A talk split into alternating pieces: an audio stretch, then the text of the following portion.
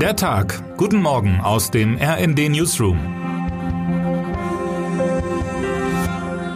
Es ist Samstag, der 10. Juni.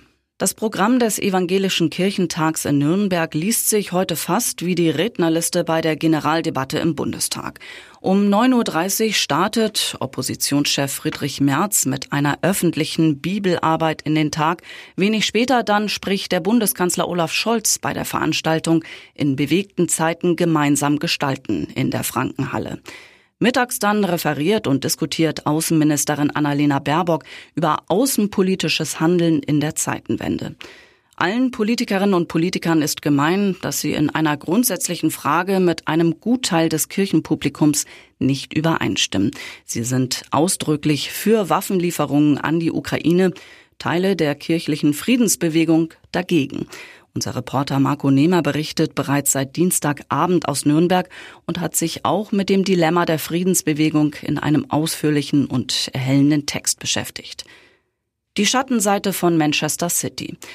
Puristische Fußballfans müssen heute Abend womöglich ebenfalls ein Dilemma aushalten.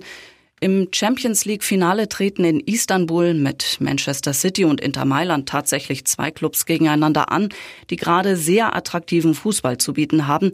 Fußballfans, die sich über das Jahr an Zweitligaspiele zwischen dem Hamburger SV und dem ersten FC Nürnberg oder Hannover 96 gegen Arminia Bielefeld gewöhnt haben, könnten bei einem Vergleich in Sachen Schnelligkeit, Ballfertigkeit und Effizienz leicht zu dem Schluss kommen, dass es sich bei den letzten Champions League Spielen vor allem von Manchester City nicht um dasselbe Spiel gehandelt haben kann.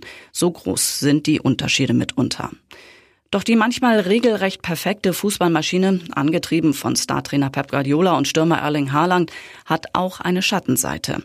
Es waren nicht nur fußballerisches Können, sondern auch eine ganze Menge Verstöße gegen die Regeln des Financial Fair Plays, die den Aufstieg des Clubs flankiert haben.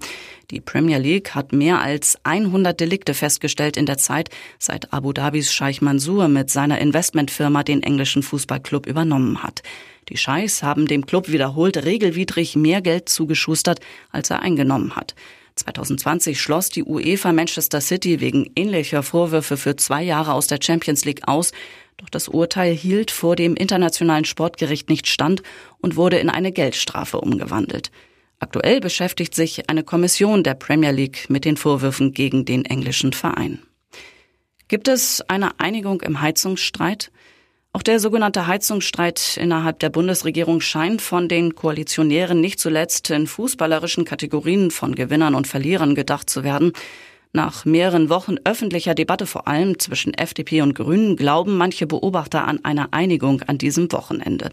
Und zwar eine Einigung, die dann auch länger als eine Pressekonferenz andauert. Das würde bedeuten, dass das entsprechende Gesetz zum Einbau von klimafreundlicheren Heizungen schon in der kommenden Woche in den Bundestag eingebracht werden könnte. Denkbar wäre, dass die Unterstützung der Grünen Spitze für die an der Basis höchst umstrittene Verschärfung der EU-Asylregeln einem Kompromiss auch bei der Pflicht zu Wärmepumpe oder zu Vergleichbarem den Weg bereitet. Wäre das so, dann hätte sich die Grünen-Führung eine Zustimmung zum Klimaschutz beim Heizen mit einer weniger humanen Asylgesetzgebung in Europa erkauft. Der Kirchentag ist mit seinen Gewissensfragen jedenfalls nicht allein. Termine des Tages.